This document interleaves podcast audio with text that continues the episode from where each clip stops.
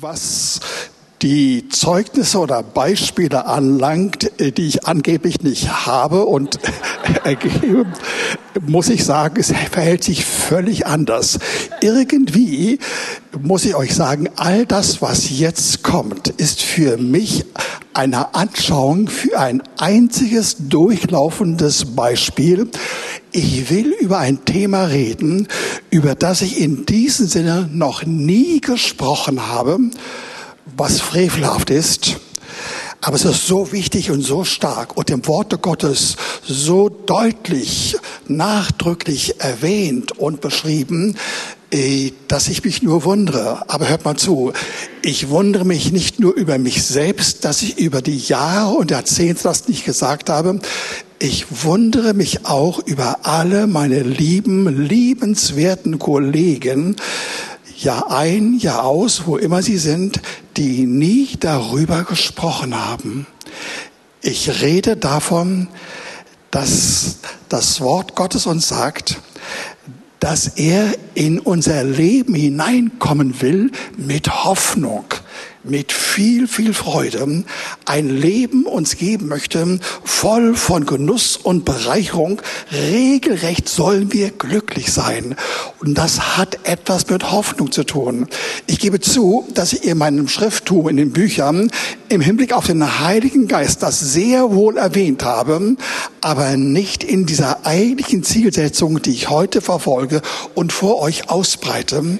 Und ich möchte euch sagen, da sind Geheimnisse drin und Wohltaten drin und Freuden drin und Schönheiten drin, von denen kann man nicht sagen, naja, ich habe da mal ein Zeugnis gehabt und da mal ein schönes Beispiel, sondern wird man merken, Mann, das ist so toll, der Herr ist ununterbrochen da, er ist in mir und er baut mich auf und er macht mich stark und er gibt Lust und Begeisterung. Um das, ihr Lieben, will ich euch sagen, das ist fantastisch. Wir haben gut angefangen, ohne dass, glaube ich, äh, bin ich ganz sicher, äh, Christi genau wusste, worüber ich reden werde. Er begann mit dem Lied, im englischen Lied, there is joy deep in my soul, deep in my soul, richtig ganz tief in meiner Seele, sagt das Wort, ja. Und das stimmt auch, sofern wir wiedergeborene Christen sind, also den Herrn angenommen haben, mit ihm leben und wir wissen, er hat unser altes Leben weggenommen und er hat uns Neues gegeben. Also haben wir in unserem Herzen sehr, sehr tief vielleicht Freude kaum erkennbar, fast verschwunden, so tief ist sie. Und hört mal zu, und darüber werde ich reden, wie das manifest wird, deutlich wird in unserem Leben, und zwar immer und immer wieder. Und dazu brauchen wir eine gewisse göttliche Lehre und Anschauung, damit wir erleben können, wie das in unser Leben hineinkommt. Schon äh, vor zwei Wochen habe ich das so ein wenig berührt äh, über das Thema Glauben sprechend gemäß Jakobus 1, wo wir vernommen haben, sofern ihr da wart, das neu wisst ihr, dass Jakobus uns sagt, dass wir auch in Zeiten von Anfechtung und von Prüfung und so weiter, dass wir dann glauben sollen, aber glauben mit Freude, mit Freude. Und wir pflegten zu sagen, okay, dann wird von der Bibel uns gesagt, dann müssen wir gerade in Schwierigkeiten anfangen und zu freuen. Was so nicht der Fall ist. Wir sollen von vornherein anfangen oder in, in Freude sein. Aber spätestens, wenn wir einen solchen Schub geben, einen negativen von irgendwelchen situativen Umständen, dann sollen wir uns erst recht wissen und erkennen, jetzt ist Zeit, uns zu freuen. Und darüber habe ich gesprochen. Und ihr Lieben, uns hat das Wort hat uns gesagt, dass wir Glauben mit Freude verbinden, so dass daraus ein bewährter Glaube wird. Und dieser bewährte Glaube, alles noch Vergangenheit der letzten zwei Wochen, dieser, dieser bewährte Glaube soll dann zur Ausdauer führen. Und dann kommt das Besondere, diese Ausdauer tut für sich als ein eigenständiges Werk in uns ihren Dienst und sie wird dafür sorgen, dass Freiheiten und neue Segnungen in unser Herz, in unser Charakter kommen, das Erste. Und zweitens, dass wir in allen Dingen des Lebens in jeder Hinsicht wirklich erfahren, dass Segnungen und Freuden und Wohlergeben und Wunder zustande kommen. Und das ist so stark, dass ich damals gesagt habe, ihr Lieben, das ist schier Wahnsinn und das stimmt auch, das gilt immer noch. Aber heute wollen wir einen Schritt weitergehen. Und wir müssen uns fragen, äh, ob ähm, nach diesen äh, beglückenden Freiheiten und nach all dem, was wir erfahren haben, noch einen Grund gibt, nach diesen praktikablen, erfahrbaren, überprüfbaren äh, Grunderfahrungen, ob es einen Grund gibt, vom Herrn noch mehr uns zu geben. Das ist die Frage, die theoretische Frage, die hypothetische Frage. Die Antwort ist ja, es gibt noch mehr. Der Herr will weitaus mehr tun. Und das will ich euch ein wenig verdeutlichen anhand des Wortes Gottes, wie das aussieht. Der Herr hat ein großes Programm für uns vorbereitet. Ein Programm, das wir ganz praktisch erleben sollen. Allerdings nicht dadurch, dass wir bestimmte äh, Themen und Prinzipien und Wahrheiten der Reihenfolge abarbeiten, um dann am Ende doch denn bei diesen Segnungen Hoffnung anzukommen. Das läuft um einiges anders, das läuft viel, viel besser. Dazu brauchen wir den Heiligen Geist. Der will uns erinnern, der will uns Dinge aufschließen, der will uns bestimmte Worte verdeutlichen und aus Worte macht er Erfahrungen. Er macht daraus Erlebnisse, die schön und beflügelnd sind und das wollen wir äh, hier erfahren. Fangen wir an mit einem Kernwort aus Hebräer 11, Vers 1. Es geht hier um Glaube und Hoffnung. Ihr wisst, ihr ganze, das ganze Kapitel von Hebräer 11 dreht sich um Glaube. Und am Anfang dieser Ausführungen in Vers 1 heißt es, der Glaube ist eine feste Zuversicht dessen, was man hofft. Also Glaube und Hoffen. Und nun steht das Wort Festzuversicht. Und ich muss euch sagen, das ist relativ schwierig zu übersetzen. Dementsprechend gibt es in den Übersetzungen eine breite Menge von unterschiedlichen Bedeutungen. Zum Beispiel Vergewisserung oder Verwirklichung oder Grundlage. Und Grundlage, das führt zurück auf ein lateinisches Wort, Substanz, Substanz, das, was darunter steht.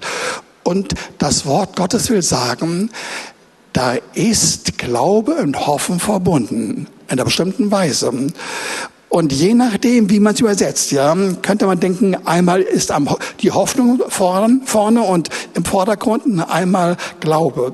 Mir will scheinen, die letzte Grundlage ist wohl Glaube. Aber jetzt kommt es wenn wir anfangen wollen zu glauben, dem Herrn zu vertrauen, im Hinblick auf all das, was wir brauchen, was uns im alltäglichen Leben begegnet, wenn wir das wollen, muss das mit Hoffnung beginnen. Lasst euch sagen, es geht nicht, dass wir mit Glauben anfangen können. Wir brauchen am Anfang wirklich Hoffnung. Und nun will ich euch im Verlauf der nächsten halben Stunde ungefähr ein Wort vorlesen in Schritten, in dem wir erkennen können, wie der Heilige Geist das bewirken will, dass wir Schritt für Schritt immer stärker und gewisser werden, immer tiefer hineinkommen in Hoffnung, auch mit Glaube dann, und wie das dann am, am Ende mit ganz starken Erfahrungen einhergeht. Und dieses dieser Abschnitt steht Hebräer 6, die Verse 11 bis 19. Hebräer 6, 11 bis 19. Und ich fange an zu lesen mit den beiden ersten Versen Hebräer 11, 6, 11 bis 12. Kapitel 6, 11 bis 12. Wir wünschen aber, dass jeder von euch denselben Eifer, auch übersetzt Fleiß, Beweise, dass ihr die Hoffnung mit voller Gewissheit festhaltet bis ans Ende, damit ihr nicht träge werdet, sondern Nachfolger derer, die durch Glauben und Geduld die Verheißungen ererben. Also hier ist eindeutig davon die Rede, dass Glaube und Hoffnung irgendwie zusammengehören und zusammenpassen.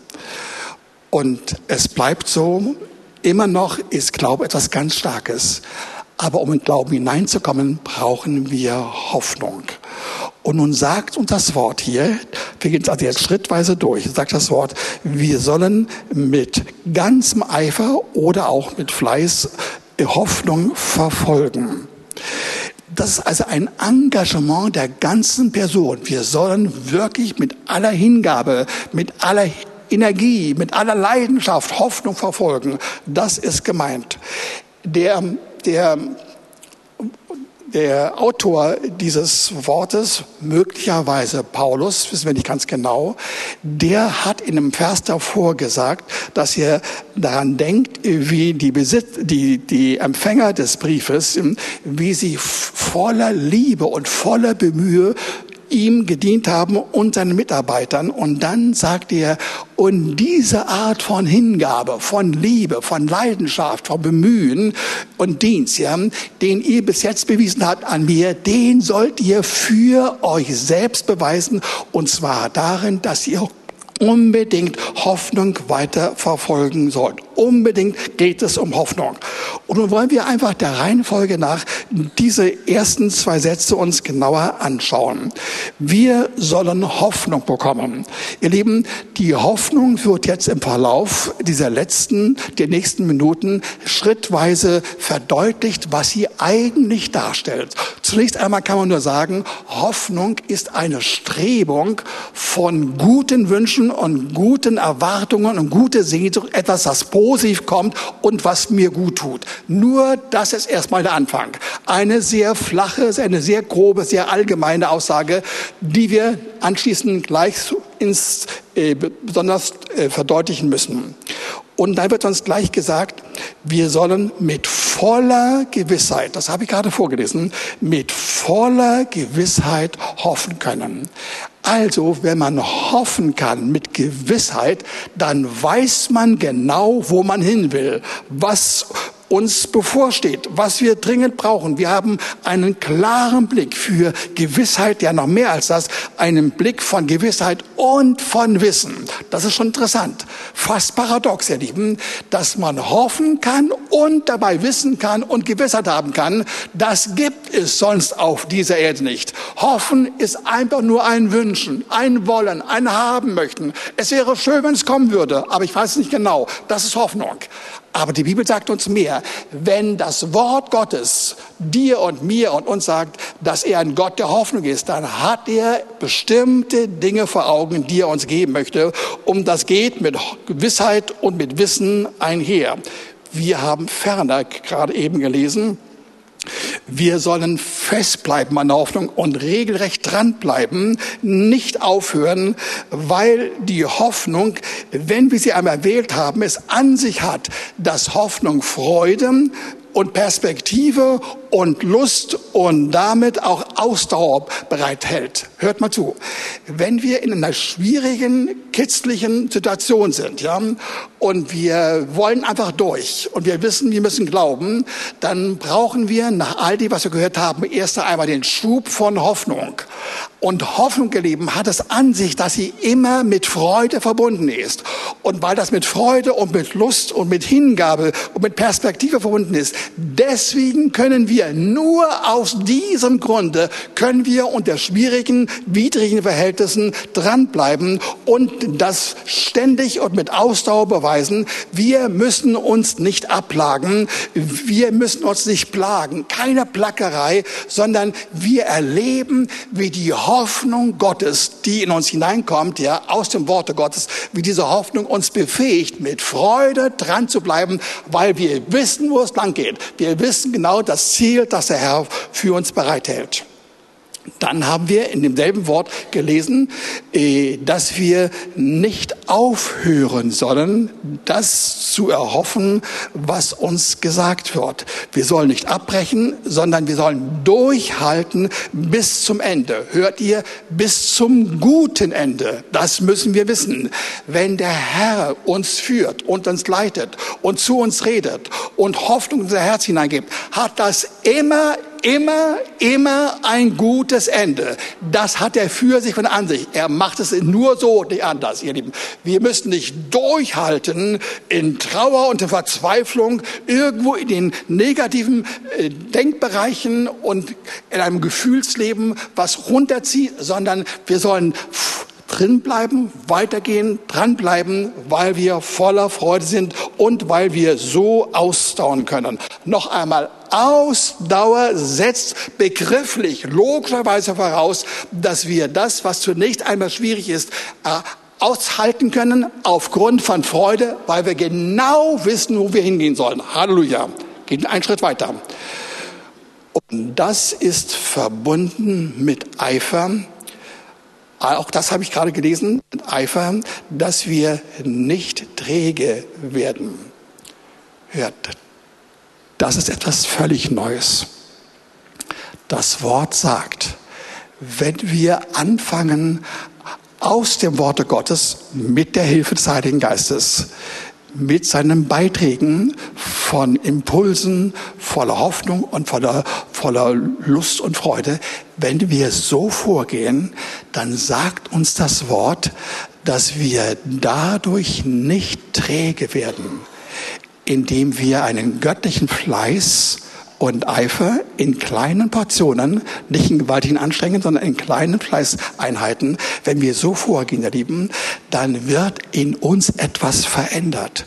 Und zwar so, dass eine gottgewollte Kraft, etwas wie eine Kapazität, eine göttliche Fähigkeit, uns motiviert, dran zu bleiben, weiterzumachen und anzuspannen und und uns gegenseitig dabei anzuspornen, sodass wir voller Lust und Motivation in eine bestimmte Richtung weitergehen und mit uns mehrere andere. Das hat die Hoffnung an sich. Wenn wir sie vom Herrn bekommen, dann bleiben wir nicht alleine bei ihr, sondern wir ziehen andere mit. Und wir werden motiviert und inspiriert. Und wir, wir werden nicht in Lethargie und Apathie wie welke Pflanzen dahin vegetieren, sondern wir erleben, wie Hoffnung Kräfte freisetzt, die wir brauchen und die sehr, sehr schön sind. Ähnlich lesen wir in Hebräer 10, die Verse 23 und 24, ein kurzer äh, Blick in der Nachbar im Wort. Dort heißt es, lasst uns am Bekenntnis der Hoffnung festhalten, ohne zu wanken, denn er ist treu, der sie verheißen hat. Und lasst uns aufeinander acht geben, damit wir uns gegenseitig anspornen zur Liebe und zu guten Werken. Also die Hoffnung soll nicht nur in uns bleiben, wie vorhin schon gesagt, ganz tief in uns, so dass keiner sie erkennt, wir selbst auch nicht mehr, sondern wir sollen die Hoffnung aussprechen. Das nennt die Bibel ein Bekennen der Hoffnung. So aussprechen, wie Gott es gemeint hat. Denn er ist treu, er steht zu seinem Wort. Wenn wir das Wort vernachlässigen, beiseite lassen, nicht beachten, dann entfällt auch seine Kraft an uns. Dann negieren wir indirekt seine Kraft. Wenn wir aber das Wort bejahen und aussprechen und dabei nicht wanken, wie es hier steht, ja, dann werden wir leben, dass wir selbst inspiriert werden und dass wir andere zur Liebe und zu guten Werken begeistern werden. Und ihr Lieben, das ist etwas ganz, ganz Kostbares. So kann eine ganze Gemeinde nach vorne gehen, allein schon durch die göttliche Kraft der Hoffnung was Hoffnung alles bedeutet, werden wir in ein paar Minuten erleben, indem wir sehen, dass die Hoffnung eigentlich zu den großen drei einigen Grundwerten unseres Lebens gehört. Liebe, Glaube und Hoffnung. Da gehört die Hoffnung hinein. Und die Hoffnung soll unser Leben bereichern und freudevoll machen und es spannend machen und schön machen. All das ist gemeint. Und in Vers 12 am Ende lesen wir, damit ihr ja nicht träge werdet, sondern Nachfolger derer, die durch Glauben und Geduld die Verheißung erben. Das ist kostbar. Und das kann man überlesen. Aber bitte versucht mir zu folgen oder dem Wort zu folgen. Wenn wir hoffen, wenn wir heute anfangen zu hoffen, werden wir erleben, dass in Hoffnung eine Kraft sich äußert, dass wir irgendwie die Segnungen der Vergangenheit und sei es die Segnungen der alten Patriarchen vor dreieinhalbtausend Jahren, dass diese Segnungen von uns übernommen werden. Wir steigen regelrecht hinein in diese, in die Segnungen und übernehmen sie. Also mit Glaube können wir im Glauben die Verheißungen der Schrift aus Jahrhunderten und Jahrtausenden übernehmen. Sie werden für uns erreichbar. Wir können das erfahren. Der Herr will das. Der Herr will, dass diese alten Verheißungen über bestimmte Personen, wenn wir sie im Glauben ergreifen, dass sie ganz aktiv, aktuell unser Teil werden. Sie sollen zu uns reden. Sie sollen uns irgendwie überwältigen mit gewaltigen Geschenken und noch mehr als das, wir sollen hineintreten in das Erbe, in das Erbe. Hoffnung, ihr Lieben, befähigt uns durch den Heiligen Geist, dass wir in die Gemeinschaft mit ihm hineinkommen, dass wir dadurch mündig werden und wenn wir geistlich mündig werden, dann wird das Erbe uns zuteil. Ihr Lieben, wir sollen nicht nur, wie das Wort sagt, einige Mal auch hier schon in den letzten Monaten hier mitgeteilt, wir sollen nicht nur eine Anzahlung des Erbes haben durch den Heiligen Geist, sondern auch eine Auszahlung, eine ganze Auszahlung. Die gesamte Erbschaft soll uns gehören und das erleben wir durch Hoffnung. Mit Hoffnung erfahren wir die Segnungen der alten Glaubenshelden, die dort beschrieben werden und werden erleben, wie diese Segnungen unsere werden. Das ist gemeint und das ist einfach toll. Und jetzt lesen wir weiter in den Versen 13 bis 15. Denn als Gott, jetzt kommt das Beispiel, das gerade in einer allgemeinen Weise eben beschrieben wurde, jetzt kommt ein Beispiel bei Abraham, denn als Gott dem Abraham die Verheißung gab, schwor er, da er bei keinem größeren schwören konnte, bei sich selbst und sprach, wahrlich, ich will dich reichlich segnen und mächtig mehren. Und da jener auf diese Weise geduldig wartete, erlangte er die Verheißung. Das war die Verheißung vor dreieinhalbtausend Jahren bei Abraham. Eine Person, eine einzelne Person mit einem gewaltigen Ergebnis. Und nun die Antwort der Schrift darauf. Das soll nicht nur in diesem einen Fall geschehen sein, wenn wir schriftgemäß anfangen zu hoffen, das zu nehmen, auszusprechen, äh, damit Ausdauer zu verbinden und Freude zu verbinden und ganze Energie vom Herrn zu bekommen, voll vom Heiligen Geist, dann werden diese Verheißungen unsere Erfahrungen heutzutage. All das sagt das Wort. Und ihr Lieben, das ist stark. Wir kommen dadurch hinein in richtige, gewaltige Segnungen. Zum Beispiel wird Abraham gesagt, auch uns, wir sollen reichlich gesegnet werden und mächtig gemehrt werden. Noch einmal, reichlich gesegnet werden und mächtig gemehrt, gemehrt oder vermehrt werden, wie immer ihr wollt. Und wisst ihr was? Das meint der Herr heute bei jedem von uns. Und deswegen habe ich gesagt, ist dieses Wort so gewaltig. Wir holen das heraus aus uralten Zeiten und sagen, ja, schön und gut, das zu hören, ist toll, wie man so glauben und so hoffen konnte. Und übrigens, Abraham war nicht nur der Meister des Glaubens, sondern noch mehr der Meister der Hoffnung. Schön, dass es sowas gab.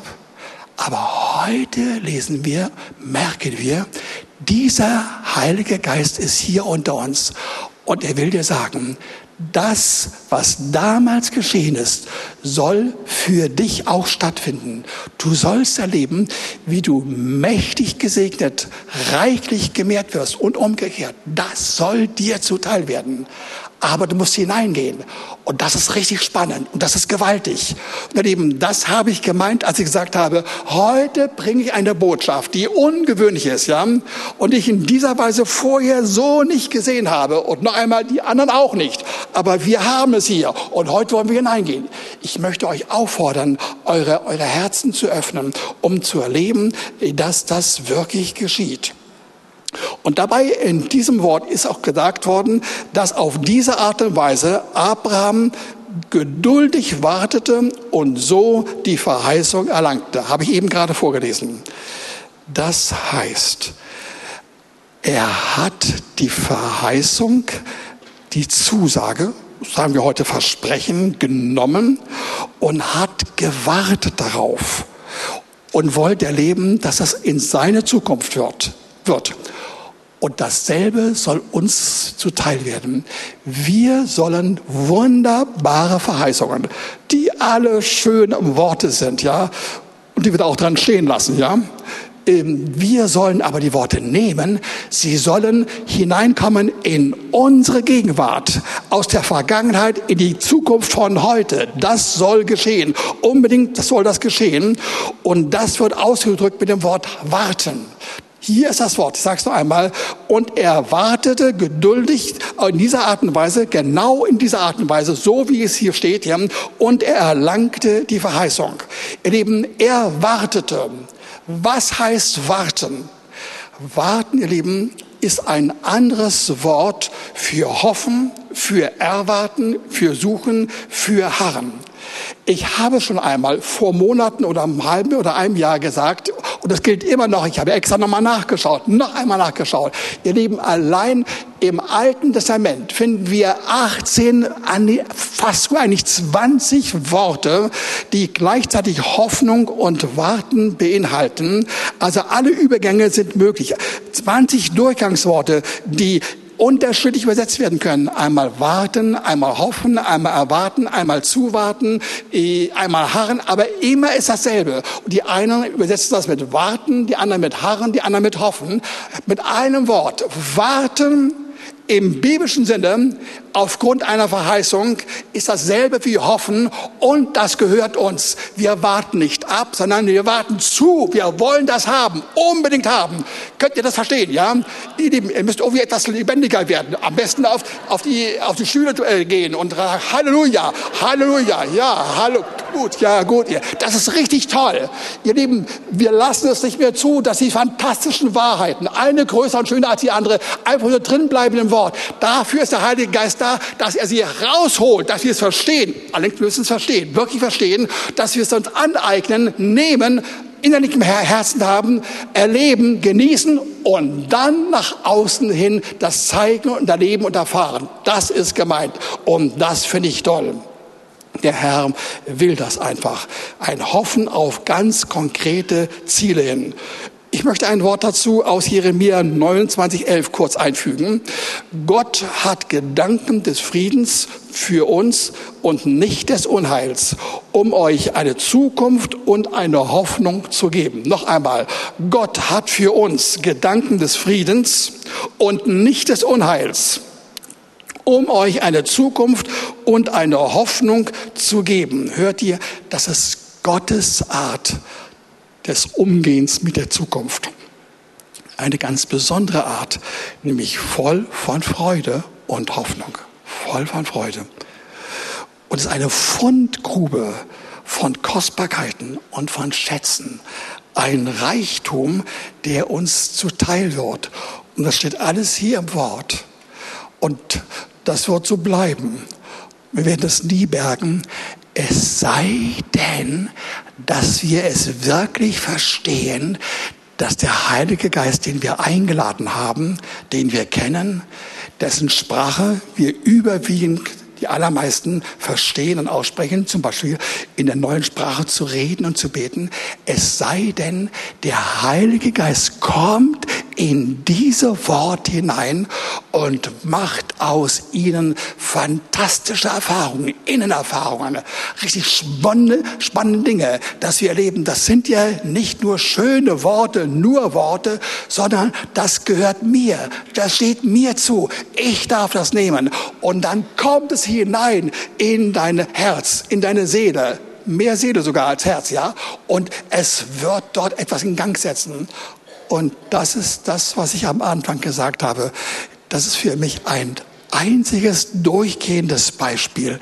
Ich erlebe das. Natürlich seit Jahren, Jahrzehnten, vielen Jahrzehnten weiß ich etwas von der, von der Fähigkeit des Heiligen Geistes oder von der, der Kraft Gottes, mir Heilsgewissheit zu geben. Eine Gewissheit, genau, ich bin erlöst. Ich habe ewiges Leben und wenn ich sterbe, lande ich bei ihm. Ich weiß das. Das ist richtig und wahr. Aber ihr Lieben, mehr, mehr und mehr will der Herr, dass er diese Dinge in uns wachsen lässt, hochkommen lässt und dass wir von dieser Hoffnung erfasst werden und dass wir merken, wie sehr wir von dieser Hoffnung leben können und wie sehr wir Reichtum erfahren. Gehen wir weiter im Quelltext, Hebräer 6, die Verse 16 bis 17. Denn Menschen schwören ja bei einem größeren für sie und für sie ist der Eid das Ende jeglichen Widerspruchs und dient als Bürgschaft. Darum hat Gott, als er den Erben der Verheißung in noch größerem Maße beweisen wollte, wie unabänderlich sein Ratschluss ist, sich mit einem Eid verbürgt, damit durch zwei unveränderliche Handlungen, in denen Gott unmöglich lügen kann, eine starke Ermutigung uns zuteil wird, die wir unsere Zuflucht dazu genommen haben, die dargebotene Hoffnung zu ergreifen. Ihr Lieben, diese komplizierten Worte haben eine besondere Bedeutung. Das will ich euch vermitteln. Äh, der Herr will uns sagen, ich möchte euch wohl segnen. Aber äh, ihr sollt wissen, das ist nicht nur so meine innere Meinung, sondern ich habe mich festgelegt in einer doppelten Weise. Und zwar einmal durch eine Erklärung, sein Wort, und zweitens äh, durch ein Eid. Erkennbar an dem Begriff wahrlich. Wahrlich steht in Gottes Augen für einen Eid, dass er sagt, das ist wirklich wahr. Ich sage es wahrlich. Und das geschieht mit uns. Und dadurch sollen wir eine, eine Ermutigung bekommen durch diese beiden Aussagen, durch die Worte und die eidmäßige Bestärkung, sollen wir eine Ermutigung bekommen eine Ermutigung und das, ihr Lieben, ist besonders interessant. Wir sollen eine Zuflucht erleben, um dadurch die angebotene, dargebotene Hoffnung zu ergreifen. Was ist damit gemeint? Lieben, es ist eigentlich ganz einfach. Der Herr weiß, dass wir auf Anhieb nicht hineinkommen können, so ohne weiteres, in Hoffnung und Freude. Er will uns hineinführen. Und das soll der Sinn der heutigen Predigt sein und die der letzten zwei Wochen und die der kommenden zwei, drei Wochen. Wir sollen erleben, das ist unsere Erfahrung, das ist unser Gut, das ist unser göttliches Schicksal. Wir können uns freuen mit Hoffnung.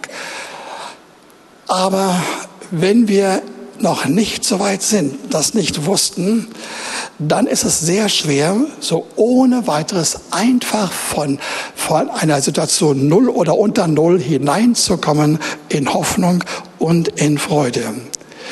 Und deswegen hat der Herr diese Zusammenhänge uns verdeutlicht. Und zwar sagt er uns, wir brauchen Trost und Ermutigung.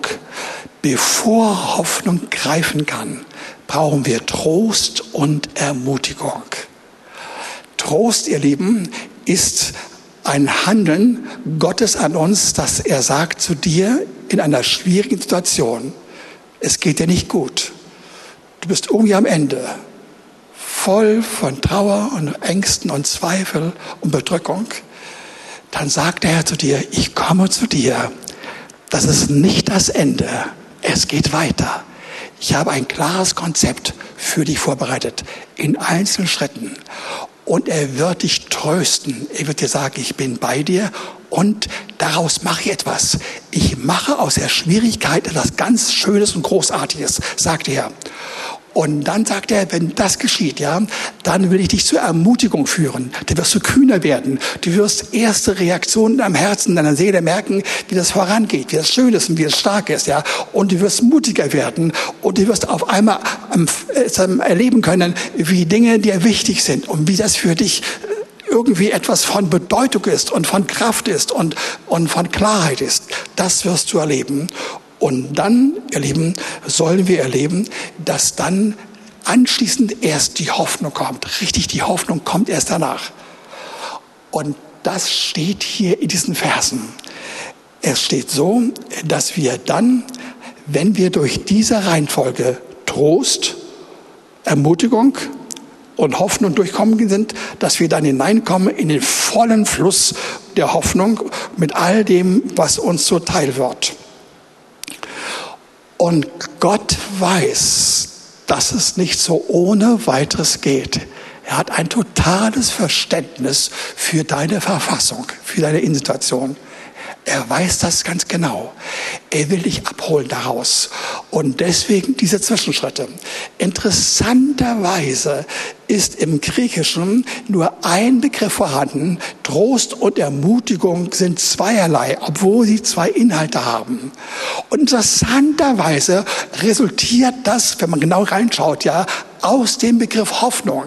Der Herr sorgt durch den Heiligen Geist dafür, dass wir, wenn wir da niederliegen, wenn wir erstmal parterre sind und uns nicht so richtig äh, gut erleben als Menschen, die begeisterungsfähig sind, weil wir eben noch am Griff sind von irgendwelchen negativen Gedanken, die uns runterziehen. Der Herr weiß, dass er die Hoffnung verwandeln muss in Trost und von Trost in Ermutigung. Und wenn das geschehen ist, ihr Lieben, dann können wir abspringen, so heißt es hier wirklich, abspringen auf das Angebot ähm, der Hoffnung. Richtig abspringen. Äh, das ist hier gemeint und das ist das einzigartig. Ich will es einfach mal verdeutlichen, damit ihr ungefähr versteht, wie das gemeint ist. Ein Bild vielleicht. Ja. Der Herr weiß, wir brauchen diese Zwischenlösung von Trost und von Ermutigung. Ein Bild, ja. Stellt euch einmal vor, was in irgendeiner Weise jemand schon oder uns allen passiert ist. Wir, wir gehen runter zur U-Bahn oder meinetwegen zur S-Bahn oder zur Straßenbahn und wir sehen, wie der Zug gerade da drin ist, ja, und gleich abfahren will oder er hat schon angefangen und wir eilen auf ihn zu. Wir springen rein in den Zug rein und dann, wenn wir drin sind, dann geht's richtig volle Pulle los. Der Zug geht weiter. Der Zug, ihr Lieben, ist ein Bild für Hoffnung. Und das Wort will uns hier sagen, dass wir unsere Zuflucht nehmen zu der angebotenen Hoffnung, die wir ergreifen sollen. Versteht ihr? Wir sollen unsere Hoffnung ergreifen, indem wir vorher durch Hoffnung erst einmal Trost und Ermutigung erleben, als kleine verletzliche Pflanzen sind da, sie ermutigen uns, dann sollen wir loslegen. Und wenn wir dann reinspringen in die Hoffnung, dann geht es los, volle Post los, das ist gemeint. Und das finde ich einfach toll. Also eine fantastische Art und Weise, wie der Herr uns durch den Heiligen Geist verdeutlichen will, dass er die Feinheiten unseres seelischen Lebens, unserem Alltag, ja, dass er sich genau auskennt und genau weiß, was wir brauchen. Er sagt nicht sofort, los mit Freude, los mit Hoffnung, sondern er sagt, nein, ich will dir helfen, dass du erst einmal Ermutigung und Trost bekommst und dann stärker wirst und dann merkst, wie es weitergehen könnte. Du erlebst bestimmte Formen von Ermutigung und von Freude weiterzugeben. Du bleibst nicht an der Stelle stehen und du springst hinein in die Freude und die Freude nimmt dich dann weiter. Das ist gemeint. Hör zu. Wir sind dazu geboren. Wir sind dazu geboren, Hoffnung zu haben. Das Leben ist kein Jammertal. Hört ihr? Das Leben ist kein Jammertal. Absolut nicht. Okay, wir kommen in Schwierigkeiten. Wir haben jetzt vielleicht schon einige Schwierigkeiten, ohne jede Frage. Aber wir sind in einem Vorhof, mindestens, im, mindestens auf Herzen, in unserem, in unserem Herzen, in der Seele, im Vorhof der Hoffnung und des ein Paradieses. Ja? Und nicht in der Vorhölle, absolut nicht. Ja? Und das soll geschehen, dass der Herr durch Hoffnung Glauben erzeugt und durch Glauben Liebe erzeugt. Und interessanterweise durch Glauben wieder Hoffnung und Liebe erzeugt. Gegenseitig bestätigen sich, gegenseitig. Das sind tolle Zusammenhänge, ja, die kann ich heute nicht ausführen. Sie stehen im 1. Korinther 13 vor allen ja, wie das alles zusammengehört. Der Herr will uns einfach hochkriegen, hochkriegen, unbedingt. Er will uns aufbauen. Wir sollen nicht solche welken Pflanzen sein, sondern wir sollen vom Herrn, ohne uns selbst abzukrampfen, zu mühen, durch ihn selbst herausgeholt werden aus Niederungen hinein in die Hoffnung. Und das kann er, das kann er wirklich. Ihr Lieben, ich habe mal die Frage an euch. Ihr könnt euch, wenn ihr mutig seid, auch so melden, vielleicht so ungefähr. Ja? Wer von euch kann sagen, muss sagen, dass er zum Beispiel gegenwärtig, gerade jetzt, wie wohl du Kind Gottes bist, wiedergeboren, ewiges Leben, gar keine Frage. Aber wer von euch muss sagen, Mensch, es geht mir ziemlich dreckig. Dinge ziehen mich runter und fechten mich an. Ich sehe alles nur in Grau und Grau. Hin und wieder komme ich mal durch. Aber es ist nicht das Wahre, von dem ich im Worte Gottes höre und auch in den Predigten höre. Da, da bin ich drin.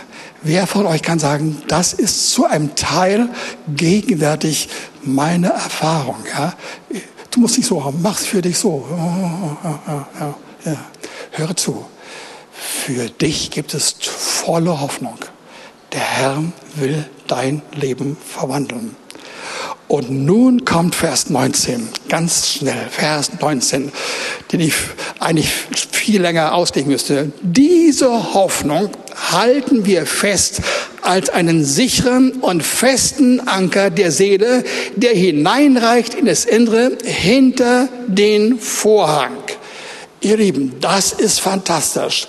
Also Hoffnung hat nicht nur die Qualität an sich, dass sie uns nach vorne zieht, dass sie Bewegung bringt, Dynamik bringt, etwas, was wohltut ist, was mitreißt, was uns inspiriert. Nicht nur das, sondern diese Hoffnung hat es an sich, dass sie gleichzeitig ein fester und ein sicherer Anker ist. Und für was? Ein Anker für unsere Seelen. Interessanterweise für unsere Seelen. Nicht für unseren Geist, nicht für unser Herz, für unsere Seele. Dahin hinein reicht unsere Hoffnung dann als Anker hinein in die Gegenwart Gottes. Hinter dem Vorhang heißt einfach die Gegenwart Gottes. Das ist gemeint. Ein herrliches Paradoxon. Wunderschön. Gleichzeitig voller Energie, voller Freude, voller Bewegung. Ein Blick nach vorne. Alles zieht dich nach vorne. Der Heilige Geist ist da. Du kannst erleben, wie Hoffnung immer stärker und immer stärker wird. Und dann kommt dieser selbe Heilige Geist und sagt, obendrein sollst du wissen, ich gebe dir ein Fundament. Du bist ein Anker. Genau genommen, meine Hoffnung in dir ist ein Anker. Und er ist fest und beständig und sicher.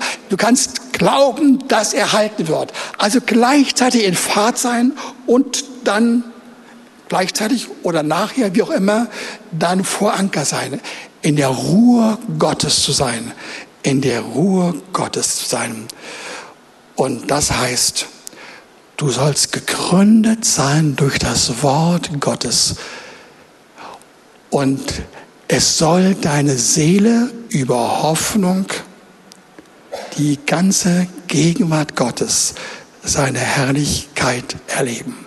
Du sollst zur Ruhe kommen, stabil werden, wissen, wo es lang geht. Lasst euch dazu ein Wort aus 1. Thessalonicher 5, Vers 8 sagen, wo uns gesagt wird, dass wir den Helm der Hoffnung auf das Heil aufsetzen sollen.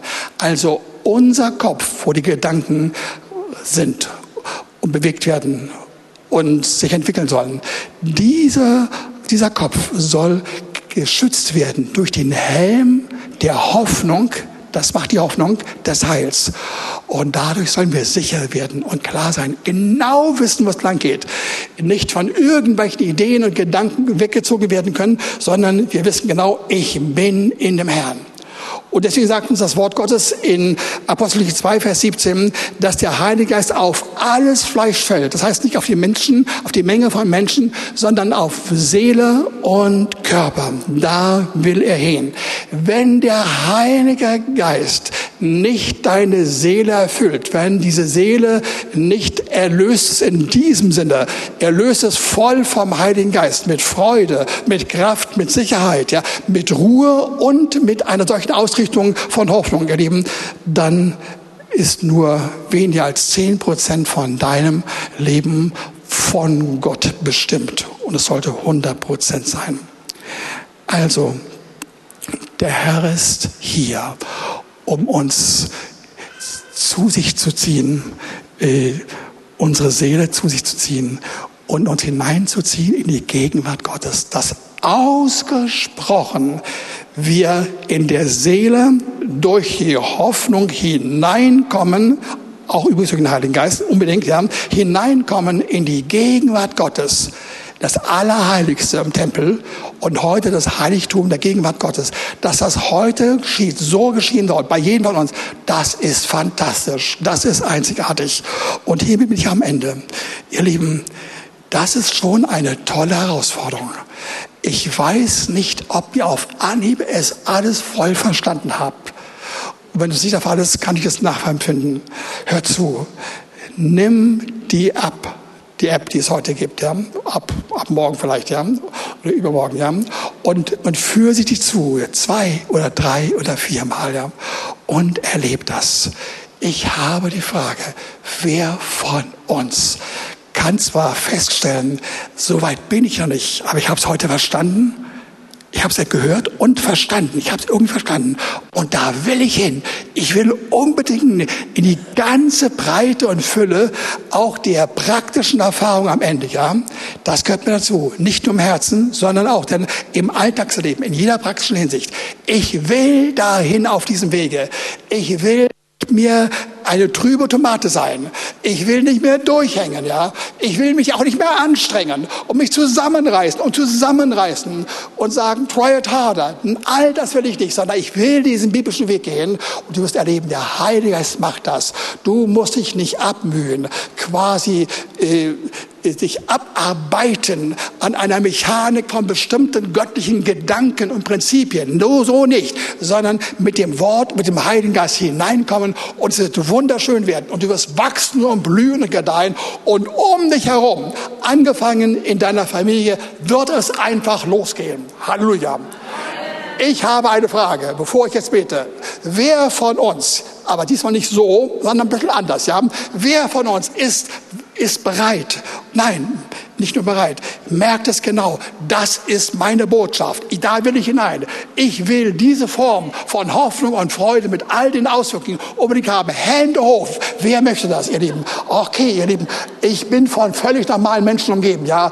Denn ich habe auch, ich habe auch so dem Herrn das gesagt, ja. Und ich erlebe das Tag ein und Tag aus. Tag ein und Tag Nacht. Immer wieder, immer wieder. Das finde ich toll, ja okay, es ist nicht so, dass ich ununterbrochen lache, wie wir damals vor 23, vor 25 Jahren die Nachsalbe weltweit gehabt haben. War sehr schön, gebe ich zu. Aber wir sollen voller Freude sein mit allen Auswirkungen. Okay, jetzt beten wir, ja? Wir ergreifen das. Wir nicht nur beten, sondern wir ergreifen das. Okay? Okay. Herr, ich danke dir für das Wort. Ich danke dir für die Erfüllung des Wortes an uns durch dich, Heiliger Geist. Danke, dass du hier bist um uns zu ermutigen, heraus aus Trauer, Verzagtheit, Verzweiflung, Lethargie, Apathie, Passivität. Du machst das. Du gibst in uns etwas hinein, was uns inspiriert, dass wir die Trägheit überwinden können und in voller Hoffnung sind. Und danke, Herr, dass du all die Passagen unter Einschluss von Trost, und von Ermutigung einbeziehst. Du kennst uns genau. Und wir empfangen jetzt gemeinsam von dir diese Entscheidung, diese Willensentscheidung. Herr, das wollen wir. Herr, das will ich. Herr, das will ich unbedingt. Herr, ich will wachsen mit dir, mit deinen Kräften. Nicht damit, dass ich mich zusammenreiße und mir und anderen zeige, dass ich doch ein ganz tapferer Kerl bin, sondern Herr, wir wollen das von dir holen. Danke, Herr, dass du uns das geben willst und dass du so gut bist, dass du genau weißt, was wir nicht können, was wir eigentlich wollen und dass du das aufgreifst und hineinführst in eine wunderbare Hoffnung. Amen. Amen. Okay.